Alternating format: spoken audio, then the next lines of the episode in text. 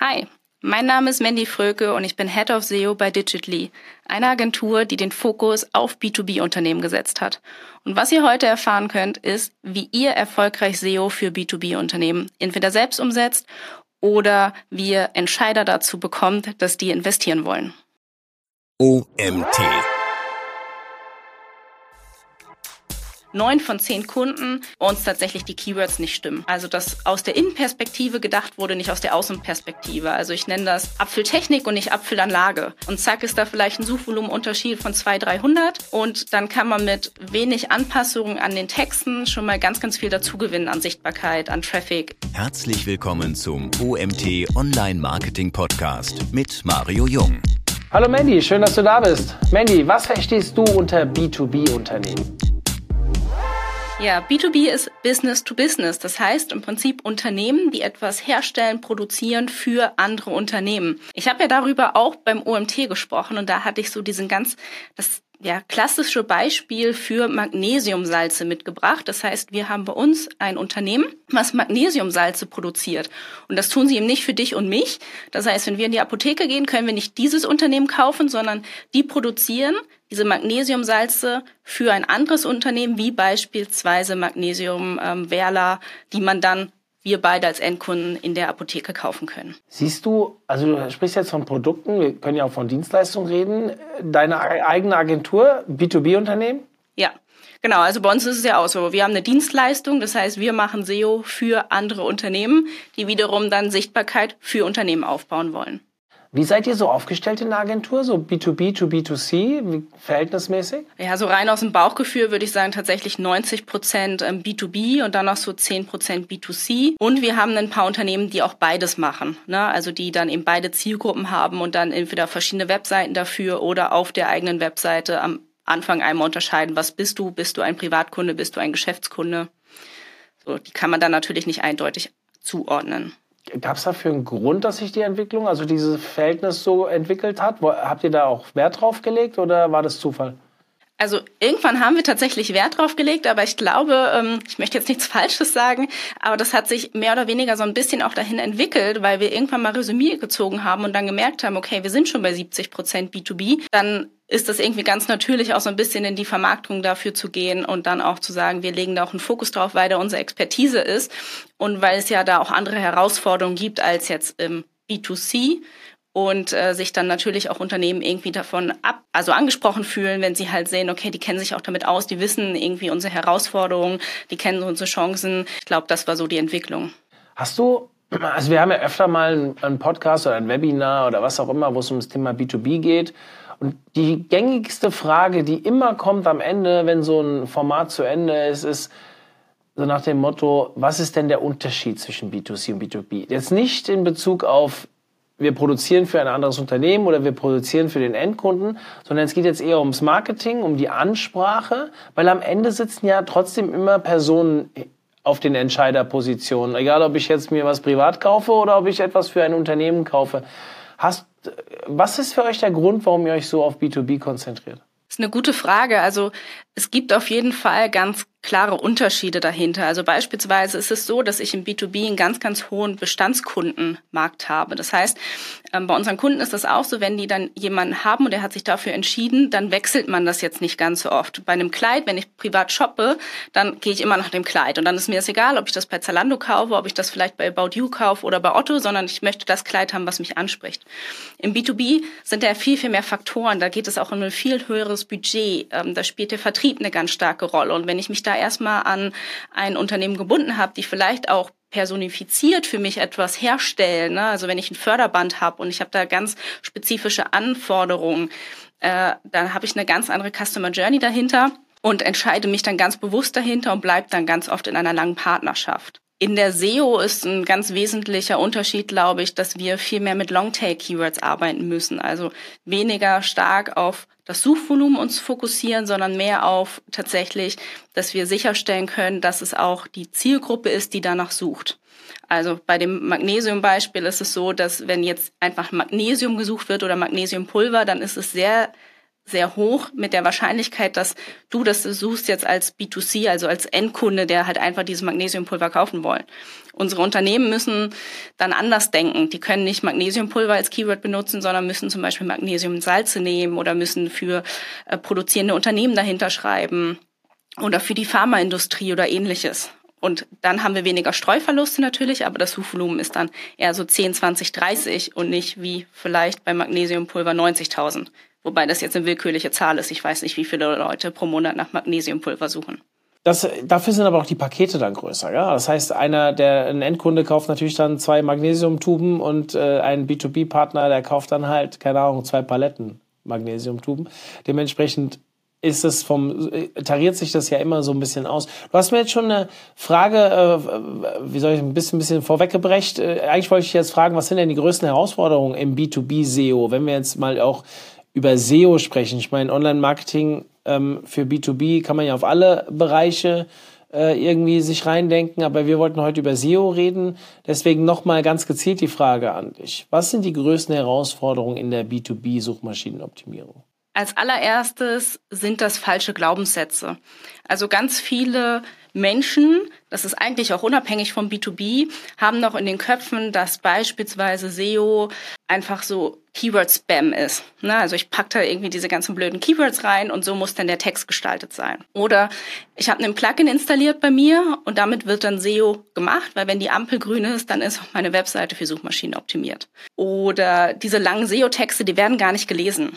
Und das merke ich immer wieder, wenn wir eine Neukundenanfrage haben, dass da eben viele Glaubenssätze noch irgendwo verankert sind. Und das, das Erste ist, was wir machen, diese aufzulösen und dann zu sagen, beispielsweise Texte können wir halt auch messen. Ne, wir können gucken, wie wird gescrollt, wie viele Leute lesen die, äh, welche FAQs werden wirklich auch angeklickt und Co., um weg von dem Bauchgefühl zu kommen hin zu der Datenanalyse. Und wenn wir das aufgelöst haben, dann ist natürlich auch die Bereitschaft zu investieren viel höher, weil man versteht, warum man dann Suchmaschinenoptimierung macht und warum eben ein Plugin nicht ausreichend ist. Und eine andere Herausforderung, die wir haben, ist, dass ganz viele Unternehmen auch gerade im B2B gar nicht genug Zahlen haben für SEO. Das heißt, es wurde in der Vergangenheit nie irgendwie was dokumentiert, es gab kein Tracking und wir starten dann so ein bisschen bei Null. Und das heißt, wir müssen natürlich dann auch erstmal Leadwerte überhaupt bestimmen können. Weil wenn ich dann am Ende so eine Return on Invest Rechnung machen will und der Kunde kann mir gar nicht sagen, bringt dieses Förderband, was da verkauft wird, irgendwie eine halbe Million ein oder bringt das irgendwie 10.000 ein oder sind das nachher 10 Millionen, die da rüberkommen, dann ist es auch schwer zu argumentieren, wie hoch denn die SEO-Investition sein soll. Und daher stelle ich zum Beispiel Kunden ganz oft so ein bisschen zurück und sage, okay, wenn ihr das noch gar nicht gemacht habt, dann lasst uns mal bitte nicht mit SEO starten, sondern mit einem vernünftigen Tracking-Konzept. Und dann haben wir Zahlen, um wieder wegzukommen von diesem Bauchgefühl. Und die Konsequenz ist dann vielleicht, dass wir erst drei bis sechs Monate später mit SEO starten können. Aber ich kann an den Geschäftsführer herangehen und kann ihm sagen, was bringt es dir dann auch wirklich am Ende, wenn du investierst. Und das Tracking-Konzept hat natürlich auch wiederum Vorteile dann für andere Kanäle. Für mich ist immer so der, der Punkt Wettbewerbssituation. Also wenn ich jetzt zum Beispiel im B2C-Bereich unterwegs bin, ich will jetzt nicht von Klamotten und so reden, wie wir es eben hatten mit About You, da ist natürlich ein Wettbewerb hoch 10. Ja? Aber wie sieht es denn aus beim Magnesium? Tuben oder ich weiß nicht, wie nennt man die Dinger dann? Diese, weißt was ich meine? Also einfach ein Magnesium für den Heimgebrauch. Ja, genau, also diese Magnesiumpulver, ne, für den Heimgebrauch, genau. Sowas zum Beispiel. Ist, ja. ist ja auch gerade unter Sportlern, äh, ich beschäftige mich aktuell sehr viel mit Ausdauersport, dementsprechend äh, ist das auch ein Thema bei mir. Ja? Also ich habe gerade letzte Woche vom Marathon relativ viel mich damit beschäftigt und auch einen echt coolen Dienstleister. Ähm, da gibt's auch echt Unterschiede. Das muss man mal ganz klar sagen. Ich habe mich nie so ausführlich damit beschäftigt. Aber nichtsdestotrotz ist die Frage, wie ist der Unterschied zwischen B2C und B2B in Sachen Wettbewerb? Suchvolumen sind niedriger, aber kann es vielleicht sogar sein, aufgrund des wenigeren Wettbewerbs, dass es vielleicht sogar insgesamt mehr Suchvolumen wäre oder mehr Marktanteil wäre? Genau, es kann auf jeden Fall zu mehr Marktanteil führen, wenn ich da sichtbar bin. Also was wir ganz oft haben, ist, dass sich Unternehmen auch tatsächlich als Marktführer bezeichnen, dass das auf den Webseiten steht, dass wir im Austausch mit denen sind und sie uns das auch spiegeln oder auch Weltmarktführer. Und dann googeln wir und wir sehen, dass die gar nicht in den Top 3 sind, also auch zu den spezifischen B2B-Keywords tatsächlich. Und das dann mal vorzuhalten, zu sagen, ne, du verschenkst hier gerade irgendwie in der Online-Welt deine Marktanteile, das rüttelt viele wach weil denen das gar nicht so bewusst ist. weil auch da wieder so ein Glaubenssatz ist, ne, unsere Kunden kennen uns, die googeln gar nicht. Und das ist faktisch nicht so, weil wir sehen es ja dann und wir sehen ja auch, wenn wir in die Optimierung gehen, wie viel Traffic auf einmal auf die Webseite kommt. Oder wenn man nach der Marke äh, mal das Suchvolumen anguckt, dann sieht man ja auch, wie viel Traffic über diese Marke reinkommt. Das heißt, natürlich ist da dann auch dann Potenzial für eben spezifische Produkte oder Dienstleistungen, die man im B2B anbietet. Und ähm, in Summe ist der Wettbewerb einfach viel schmaler bei den meisten Unternehmen. Aber nichtsdestotrotz gibt es ja immer Wettbewerber und gerade bei unseren Unternehmen, die wir im Portfolio haben, sind die auch ganz oft international aufgestellt. Und da merkt man dann, dass wenn man vielleicht den Kernmarkt auch verlässt, dass sich da dann noch ganz viel Marktanteil ja, so sozusagen schlummern ne, für die Suchmaschinenoptimierung, die gar nicht erschlossen sind, wenn man jetzt mal in die USA geht oder ähnliches und da dann anfängt zu recherchieren und mal sieht, wie die Wettbewerbssituation ist und was dann vielleicht auch die Wettbewerber schon auf der eigenen Webseite machen. Ja, mega spannend, mega spannend. Also ich beschäftige mich ja mal aus dem Nähkästchen geplaudert auch viel lieber mit B2B Online-Marketing als B2C. Ich hab, muss zugeben, als ich noch im Consulting unterwegs war, außer jetzt vielleicht für ein paar Ärzte, da war ich, äh, ein paar größere, da war ich ja dann auch B2C unterwegs tatsächlich, aber sonst eigentlich immer nur B2B-Unternehmen betreut. Finde ich viel spannender. Ja, es ist wirklich, äh, wenn ich so rückblickend, ich habe im Vorfeld äh, als ich mich hier auf den Podcast vorbereitet habe, habe ich mal so ein bisschen überlegt, was waren denn eigentlich so meine zehn letzten Kunden, die ich in der Agentur vor fünf Jahren oder wann das war, betreut habe. Und tatsächlich waren das neun B2B-Unternehmen. Und deswegen habe ich mich auch sehr viel mit dieser Thematik selbst schon beschäftigt. Und ich finde das super spannend, weil man immer denkt, Suchvolumen ist niedrig, aber eigentlich ist der Impact viel größer oder häufig. Ich meine, nochmal, wenn ich jetzt mit About You und so rede, da reden wir natürlich über, über Größenordnungen, wo es dann auch nicht viele Player gibt in der Größe. Aber ich sag mal, der deutsche Mittelständler, den keine Sau kennt, irgend so ein Hidden Champion, wo wir wahrscheinlich, keine Ahnung, von 2500 Hidden Champions keine 2490 aufzählen können, die haben alle einen Markt, wo man dreistellige oder zweistellige Millionenbeträge Umsätze macht, Umsätze macht und wo dann teilweise der Wettbewerb einfach überhaupt nicht vorhanden ist online. Also es gibt einfach niemanden, der da wirklich schon aktiv ist. Da ist noch so viel Potenzial, was da ähm, rumschlummert. Wie ich dann, so wie ich dann auf die nächste Frage eigentlich komme, wieso glaubst du, investieren so viele B2B-Unternehmen noch nicht in SEO? Ja, ich glaube, das hat mehrere Gründe. Zum einen, weil vielleicht gar nicht so bewusst ist, was ist dann SEO überhaupt, was kann ich damit erreichen? Also, dass man da wirklich nochmal in die Aufklärungsarbeit gehen muss, eben zum Beispiel durch diese falschen Glaubenssätze, die irgendwie mal existiert haben. Dann ähm, sind es für mich noch zwei andere wesentliche Gründe. Zum einen, glaube ich, neigen wir SEOs dazu, unwichtige Dinge zu zeigen und wir vergessen, mit Zahlen zu argumentieren. Was meine ich damit? Ähm, wir sprechen beispielsweise ganz oft in Reportings über Sichtbarkeitsindex. Und das ist unsexy. Kein Entscheider möchte etwas über den SI hören. Der versteht den SI auch gar nicht. Das ist sowas komplett Triviales für den. Sondern ein Vertriebsmitarbeiter, ein Geschäftsführer oder welcher Entscheider auch immer, der braucht Zahlen. Der muss verstehen, ich investiere 30.000 Euro in SEO und kriege am Ende eine Million. Und genau dafür brauchen wir dann am Anfang einmal dieses sinnvolle Tracking-Konzept. Wir müssen uns mal hinsetzen, müssen von denen eben auch verstehen, was ist ein Lead wert, welche verschiedene Leads gibt es dann vielleicht auf der Webseite, weil auch da ist es natürlich, wenn das Ziel ist, ich möchte mich zu einem Newsletter anmelden, da ist ein anderer Leadwert hinter, als wenn am Ende ein Kontaktformular ausgefüllt wird. Und auch ein Kontaktformular muss ja nicht immer den gleichen Leadwert haben, denn wenn ich beispielsweise ein Förderband A kaufe, könnte das halt eine Million bringen und das Förderband B ist nur 20.000. Das heißt, auch da muss ich nochmal klassifizieren, ne? welches Kontaktformular wird ausgefüllt, wie weit ist das. Und dann brauche ich natürlich am Ende auch ein CRM oder irgendwas dahinter, um nochmal zu sagen, wenn jetzt 20 Kontaktformulare ausgefüllt worden sind, ist es dann am Ende ein Kunde geworden, der auch wirklich in die Bestellung gegangen ist und es gekauft hat oder sind es fünf daraus geworden? Und das fehlt einfach. Und dann geben wir SEOs ganz oft auf und sagen, oh, wir haben keine Datengrundlage, dann kann ich dir auch gar nicht berechnen, was deine Investition wert ist. Und das, glaube ich, ist falsch. Ich glaube, da müssen wir halt eher sagen, okay, du hast es noch nicht, dann lass uns doch jetzt gemeinsam gucken, wie wir das aufstellen können, wie wir das berechnen können, damit wir am Ende unsere Leistung auch gut verkaufen können und verargumentieren können. Denn kein Geschäftsführer wird jemals zu euch sagen, oh, wenn ich 30.000 Euro investiere und du holst mir aber eine Million raus, dann werde ich die 30.000 Euro nicht investieren. Das ergibt ja gar keinen Sinn. Also es soll es alles geben, aber es würde keinen Sinn ergeben, ja. Das ist äh, Okay, die Ausnahmen bestätigen natürlich immer die Regeln, aber so, ich glaube, wenn ihr wirklich mit Zahlen argumentieren könnt, egal ob in-house oder als Agentur, dann werdet ihr dort auch ein offenes Ohr bekommen und dann wird auch mit euch gemeinsam geguckt, wollen wir dann investieren und ist dann SEO für uns eben auch ein relevanter Kanal. Und was wir ja gerade schon gesagt haben, der, die Wettbewerbssituation sieht ganz anders aus ähm, und eben die Umsätze sehen nachher am Ende ganz, ganz anders aus im B2B und das ist halt das Spannende. Das heißt, ich kann mit geringen Investitionen ganz oft, weil der Wettbewerb auch noch keine gute Seite hat, ganz schnell wachsen und wirklich viel auch über SEO reinholen.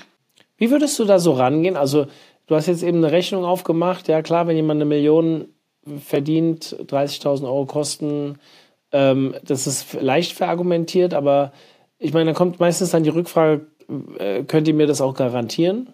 Ja, das ist halt immer das Schwierige. Wir sind ja in einem Wettbewerbs, äh, in einem Verdrängungswettbewerb. Das heißt, äh, wenn wir irgendwann auf Platz 1 stehen, es gibt halt nur einen Platz 1, äh, dann versuchen die anderen auch wieder auf Platz 1 zu kommen, zumindest wenn ein Wettbewerb existiert. Das heißt, mit Garantien wird es schwierig. Du hast jetzt ein bisschen was darüber erzählt, wie man es vielleicht so verargumentieren kann. Aber werd vielleicht mal ein bisschen konkreter. Also wenn du jetzt so ein, so ein Rechenbeispiel oder wenn du jetzt mit so einen Austausch mit so einem Geschäftsführer gehst, wie würdest du ihm versuchen, das wirklich hinzulegen? Genau, also wir machen dann beispielsweise so einen kleinen SEO-Forecast. Das heißt, im Idealfall haben wir schon ein paar Keywords recherchiert, die eben spannend sind. Äh, wir haben dann eine Prognose, was ist im Schnitt die Klickrate an Position 1, 2 oder 3, also das, wo wir erstmal hinwollen. Ähm, wenn wir die Keyword Research richtig gemacht haben, dann sehen wir auch schon, ob das überhaupt realistisch ist, dorthin zu kommen mit diesen Keywords. Und dann können wir eben die Klicks prognostizieren und daraus hin die Conversion Rate. Im Idealfall haben wir da schon Zahlen, wenn wir keine Zahlen haben, ähm, weil halt eben in der Vergangenheit noch gar kein Tracking gemacht wird, dann würde ich mit verschiedenen prognostizierten Werten mal arbeiten. Also eine Conversion Rate ist bei 1%, vielleicht mal bei 3 oder bei 5%. Sind jetzt, wie gesagt, eben willkürliche Zahlen. Guckt es bitte für euer Unternehmen. Und dann die Lead-Werte bestimmen und daraus würde ich das dann hochrechnen und dann kann man eine Umsatzprognose machen. Ich finde das immer spannend. Ich versuche in meinem SEO-Seminar versuche ich das relativ häufig mal den Leuten hinzulegen. Da kommt meistens die Diskussion, was darf denn ein Text kosten? das ist so die, die, also da, äh, das ist ja bei mir wirklich äh, offene Türen, ja. Also dieses, äh, keine Ahnung, 200 Euro Texte oder darf ich 500 Euro für einen Text bezahlen, wie auch immer. Und dann frage ich halt immer zurück, wie ist denn das Businessmodell dahinter? Also was verdienst du denn mit dem Text? Und dann wissen die das natürlich meistens nicht. Und ich bringe das dann immer ganz gerne an so einem, an, an einem Beispiel von otto.de. Warum mit otto.de? Das ist einfach Zufall, weil ich mich irgendwann mal mit dem äh, Keyword Boxspringbetten beschäftigt habe. Und dann habe ich gesehen, die standen damals auf Platz 5. Die hatten halt, die haben, ähm, die zwei Ansprechpartner haben vor sechs oder sieben Jahren gefühlt mal bei uns ein Webinar gehalten zu dem Thema SEO-Texte bei Otto. Und seitdem habe ich das so ein bisschen präsent. Und die hatten damals das Problem, die durften wirklich nur, die konnten nur Text unter die Kategorie packen. Da durften noch keine Bilder eingearbeitet werden und so weiter. Das ganze Thema Search Experience und so, das gab es ja damals alles noch gar nicht. Aber da war dann halt die Überlegung, auch in meinen Seminaren, soll ich diese Texte investieren, soll ich sie nicht investieren? Und dann habe ich gesagt, macht euch doch mal eine einfache Rechnung. Gehen wir einfach mal davon aus, es gibt ein Suchvolumen von keine Ahnung, ich weiß nicht, wie groß es bei den Boxspringbetten ist. Ich glaube, es war relativ hoch, irgendwas von 10.000 im Monat oder sowas. Sagen wir mal, es wären 10.000. Und wir sind auf Platz 5, durchschnittliche Klickzahlen auf Platz 5 sind wir irgendwo bei 1%, 2%, ich weiß nicht, lass mal 1% sein. Dann können wir es einfacher rechnen. Dann 1% von 10.000, ist relativ einfach gerechnet, sind 100 Besucher. Eine Conversion Rate von 4%, bist du bei vier, vier Käufen. Vier Leute, die 2.000 Euro im Monat ausgeben, ähm, wo wahrscheinlich bei Möbeln 50% Marge dranhängen. Als Beispiel. Ja? einfach, um es einfach zu rechnen. Das heißt, wir haben 4000 Euro Gewinn auf diesem, auf diesem Bett. So, jetzt kommt jemand um die Ecke und sagt, der Text darf nicht mehr als 300 Euro kosten. Dann sage ich, ja, macht das, das Sinn? Nein, das macht keinen Sinn. Stellt euch mal vor, ihr schreibt einen Text jetzt heutzutage mit Search Experience, also sprich geile Bilder, ein Video und so weiter. Baut halt etwas, was von mir aus 5000 Euro kostet ähm, weil ein Video drin ist, weil vielleicht noch geile Skizzen, Grafiken, was weiß ich. Ich kann mir stell mir vor beim Boxspringbett so eine Skizze, wie die Matratze und wie das genau beschaffen, gebaut ist und so weiter. Kann man geile Sachen machen. Und ihr kommt nur eine Position nach oben, nur eine einzige. Dann haben wir statt 1% vielleicht 1,6, vielleicht lass einfach rechnen 2%. Das heißt, ich mache statt 4.000 Euro Gewinn 8.000 Euro Gewinn jeden Monat. Warum soll ich nicht 5000 Euro einmalig oder von mir aus auch 1000 Euro im Monat um eine fortlaufende Betreuung dieses geilen Contents zu ermöglichen, ausgeben, wenn ich jeden Monat 5000 Euro mehr verdiene. Also diese Rechnung ist ja einfach aufgestellt. Aber dann kommt dann immer die Frage, wer garantiert mir denn, dass ich eine Position nach vorne komme? Was würdest du antworten? Naja, am Ende kann dir das natürlich niemand garantieren. Das ist einfach so. Ich halte auch nichts von diesen ganzen Agenturen, die irgendwo äh, schreiben, mit uns bist du auf jeden Fall am Platz eins. Das ist komplett unseriös. Aber was wir bei deinem Beispiel ja nicht vergessen dürfen, ist, du hast ja auch nicht nur ein Keyword, wenn du diesen Text machst, sondern du hast ja beispielsweise ein Keyword-Set. Das heißt, es wird ja hochskaliert. Bei dir waren es jetzt, glaube ich, 4000 Euro bei diesem einen Keyword. Jetzt nehmen wir aber nochmal die anderen fünf Keywords, die wir auch haben, auch mit einem hohen Suchvolumen. Dann wären das ja schon mal 16.000 oder halt auch 20.000, je nachdem.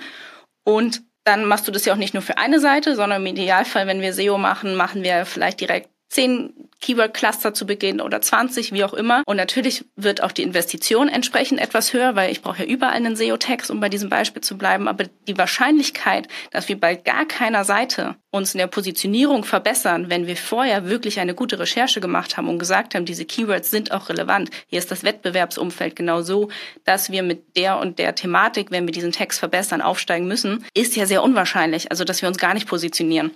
Aber erklärt das mal jemanden, der keine Ahnung davon hat.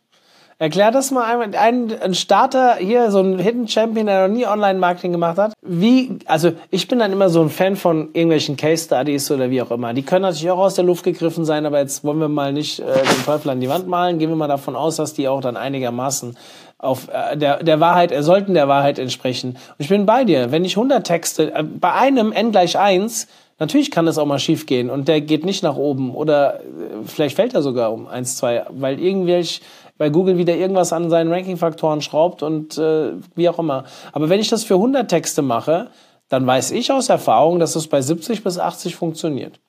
So. Genau. Also Case Studies ist ja ein gutes eine gute Thematik, gerade auch wenn man vielleicht Case Studies hat im ähnlichen Umfeld. Also wir haben zum Beispiel ganz viele Bildungsanbieter bei uns im Portfolio. Das heißt, da ist es dann ja auch nochmal realer, weil man sich auch als Unternehmen damit identifizieren kann, dass man sagen kann, okay, wenn das bei dem Bildungsanbieter geklappt hat, dann ist die Wahrscheinlichkeit gut, dass es bei mir auch klappt. Was man sonst machen kann, ist natürlich auch äh, mit Testszenarien zu arbeiten, also zu sagen, ne, wir gehen gemeinsam eben auch in einen sechsmonatigen Test Zeitraum und da ist vielleicht die Investition noch mal ein bisschen anders, als wir sie dann äh, perspektivisch hochsetzen würden. Und ich versuche es dann auch ganz oft mit äh, tatsächlich Praxisbeispielen nochmal in die Argumentation zu gehen. Also beispielsweise bei Messen. Dir kann ja auch bei einer Messe niemand garantieren, dass am Ende das und das passiert, sondern du stellst ja auch bei einer Messe eine Hypothese auf und sagst, okay, am Ende möchte ich eben 20 Gespräche geführt haben oder ähm, ich möchte, dass irgendwie ich mein Netzwerk vergrößert habe mit den und den Leuten. Ich habe die Hypothese, dass ich Markenbekanntheit dazu gewinne, was auch immer. Auch da hast du ja niemals die Garantie, dass das klappt, sondern auch da startest du ja irgendwie und bewertest dann am Ende, ob diese Messe im Idealfall erfolgreich war für dich oder nicht. Und da kann man ja ganz, ganz viele Praxisbeispiele nehmen, auch mit anderen Marketingkanälen, dass man diese Garantie nicht hat. Und man muss natürlich immer irgendwo was ausprobieren. Was bei mir auch ganz oft fruchtet, ist, dass ich dann tatsächlich mal den Wettbewerb auch nochmal aufzeige und sage, wie der das macht, wo der steht und was der vielleicht für einen Traffic abgreift, auch wieder mit so einer Prognoserechnung zu sagen, ne, so und so viel Traffic könntest du haben, so und so viel Leads ist das ja am Ende wert. Und der Wettbewerb steht gerade an Position 1 und du stehst an Position 28. Das verlierst du auf jeden Fall. Weil da ist der Geschäftsführer ja auch wieder aufnahmebereit oder eben der Vertriebler, der Produktmanager, wer auch immer, zu sagen, okay, das ist jetzt eine reale Zahl, ich weiß, dass ich das verliere und dass ich das definitiv nicht bekomme, das möchte ich aber haben. Ich finde das äh, Ach, kann ich stundenlang drüber diskutieren. Ich überlege gerade, was ich dir noch für eine geile Frage stellen kann zu diesem Thema. Während du überlegst, ich wollte nur gerade sagen, während du überlegst, ich habe ja beim OMT auch diese Charts und äh, Berechnungen gemacht. Das heißt, ihr könnt mich natürlich auch gerne im Nachgang nochmal anschreiben. Äh, ihr findet mich also Mario wird vielleicht in den Show Notes meine E-Mail-Adresse oder mein LinkedIn-Profil, dann kann ich euch auch ein, zwei Slides schicken zu genau diesen Berechnungen, wenn das spannend ist, weil ich finde, äh, visuell wirkt es dann nochmal anders, als wenn man nur darüber redet. Mega cool, also es sehr cool. Ihr könnt äh, Mandy natürlich auf LinkedIn oder per E-Mail oder wie auch immer anschreiben.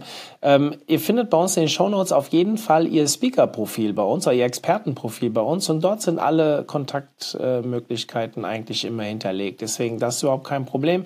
Solltet ihr finden. Wenn jetzt, also du hast jetzt einen Neukunden, B2B SEO. Und was wären so die ersten Schritte? Wie würdest du mit dem vorgehen? Genau, also wenn wir einen Neukunden haben, dann ist es tatsächlich so, dass ich oder ein Kollege bei uns aus dem SEO immer ein, zwei Gespräche mit dem nochmal führen, wo wir konkrete Fragestellungen haben. Also wer ist zum Beispiel dein Wettbewerber? Wozu würdest du dich gerne positionieren? Was sind so deine Keywords, die du gerne hättest? Ähm, welche Zielgruppe möchtest du ansprechen, weil es ja beispielsweise auch verschiedene Zielgruppen sein können. Ne? Wer ist dein klassischer Zielkunde und so weiter und so fort. Und dann kriegen wir diese Fragen, dann verstehen wir den Kunden ja schon mal ein bisschen besser und dann machen wir immer ein Audit. Weil wir müssen auch erstmal die Webseite verstehen. Wir müssen wissen, was ist da schon passiert in der Vergangenheit? Ähm, sprechen wir jetzt gerade über 100 URLs? Sprechen wir über 5000 URLs? Gibt es irgendwelche technischen Fehler? Wie ist der Content aufbereitet? Und wenn wir dann diese ja, die Auditierung durchgeführt haben, also diese Status Quo-Analyse der Webseite. Dann machen wir daraus ein Maßnahmenpaket, machen Handlungsempfehlungen und gehen dann auch immer noch mal ganz, ganz stark in das ganze Thema Keyword-Setting, weil in der Praxis ist es so, dass bei, ich würde sagen, neun von zehn Kunden uns tatsächlich die Keywords nicht stimmen. Also dass aus der Innenperspektive gedacht wurde, nicht aus der Außenperspektive. Also ich nenne das Apfeltechnik und nicht Apfelanlage. Und zack ist da vielleicht ein Suchvolumenunterschied von 200, 300 und dann kann man mit wenig Anpassungen an den Texten schon mal ganz, ganz viel dazugewinnen an Sichtbarkeit, an Traffic entsprechend, ne, an qualifizierten Kontaktanfragen. Und dann gehen wir eben genau mit denen in diese Maßnahmenplanung und gucken, was möchten die auch in-house machen, was können sie in-house machen, was möchten sie mit uns machen. Und dann geht es in die Optimierung. Und wie gesagt, 90 Prozent sind auf jeden Fall erstmal Keywords. Ein ganz, ganz starkes Problem. Und dann auch Conversion-Optimierung auch immer wieder ein Problem. Also es gibt beispielsweise gar keine CTA-Möglichkeiten auf den Seiten. Na, weil das Unternehmen vielleicht auch noch so gestrickt ist, dass ganz viel über den Vertrieb tatsächlich läuft und das noch gar nicht so bewusst war, dass man ja auch über die Webseite Kontaktanfragen generieren kann und da auch qualifizierte Kontaktanfragen bekommt. Und dann gucken wir uns das nochmal an. Also wirklich so Landingpage-Optimierung. Was müssen wir daran machen? Ich glaube, das sind so zwei äh, elementare Themen. Mhm, okay. Dann lass uns doch mal anders aufrollen. Was sind denn so die drei Tipps, die du jetzt einem Inhouse SEO ist, glaube ich, jetzt falsch gesagt, aber einen Inhouse-Mitarbeiter oder Marketingverantwortlichen oder vielleicht auch eine Agentur mitgeben würdest, die in ihrem Unternehmen SEO als festen Marketingkanal etablieren möchten? Ja, der erste Tipp ist immer tatsächlich Kommunikation und realistische Erwartungen. Also SEO ist eben mittel- bis langfristig ausgelegt.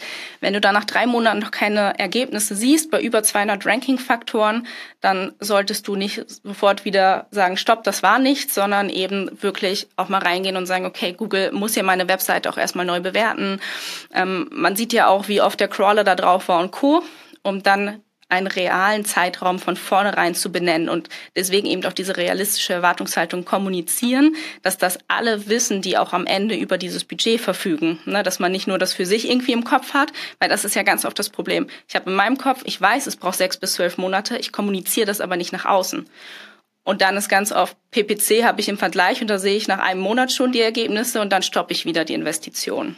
Der zweite Tipp ist eben unterschätze nicht die Macht eines Keyword-Konzeptes. Ich sage bewusst Macht, denn gerade im B2B ist ein Keyword-Konzept Macht. Wenn ich auf die falschen Keywords setze, dann werde ich kein Traffic bekommen, dann werde ich keine Leads bekommen, weil ich im Zweifel Keywords benutze, die eben für B2C sind. Und das bringt mich überhaupt nicht weiter. Äh, wir haben auch einen Kunden bei uns im Portfolio, der macht zum Beispiel Kupferlackdrähte. Kupferlackdraht ist aber das falsche Keyword, weil wenn du selbst das mal eingibst in die Google-Suche, dann kommen Kupferlackdrahte so ganz kleine Spulen für irgendwie den Hobbybastler. So, die möchte ich aber gar nicht erreichen, sondern ich möchte ein Autohaus erreichen, ein, ein Autohersteller, der halt irgendwie 20, 30, 80.000 Kupferlackdrähte kauft, ne, und dann direkt auch mit einer Länge von 100 Metern. So, das heißt, da immer dich nicht auf das Suchvolumen konzentrieren, sondern auf die Suchintention und den Abgleich zu machen, passt das zu deiner Zielgruppe? Und der dritte ganz, ganz wichtige Tipp ist aufklären statt resignieren. Was meine ich damit? Vertriebsmitarbeitende, Produktmanagerinnen, alle Ansprechpartner aus anderen Fachabteilungen verstehen SEO nicht und haben auch kein SEO-Know-how. Das brauchen die nicht, weil auch du hast ja kein Vertriebs-Know-how vielleicht.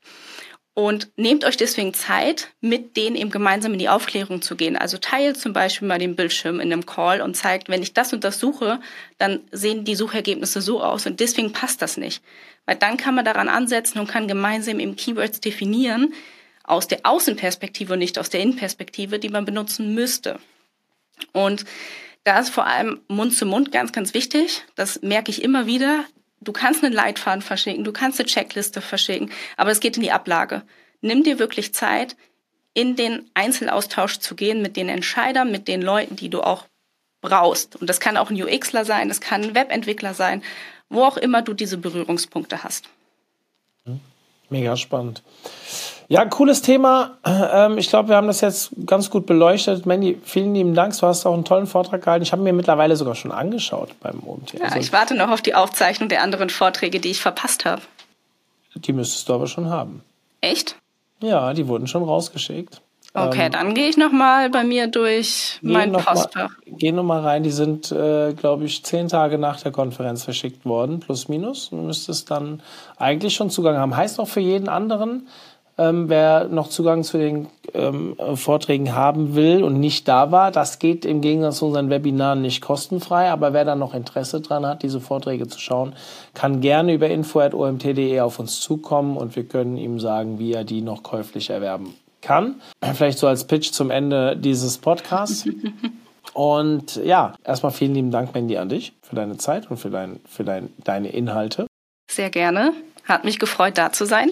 Und ja, für euch äh, zum Ende, also ihr habt es jetzt eben gehört, den Pitch habe ich eigentlich schon losgelassen, aber natürlich, so ein Podcast lebt ja auch immer von guten Bewertungen. Ja? Also für diejenigen unter euch, die noch nicht auf iTunes und Co. uns bewertet haben, nach so einem coolen Podcast äh, äh akzeptieren wir sowieso nur fünf Sterne. Dementsprechend jetzt bitte reingehen, bewerten und wir freuen uns darüber, wenn ihr euch wieder reinschaltet. In diesem Sinne, wir sind raus. Bis dann, macht's gut. Ciao, ciao.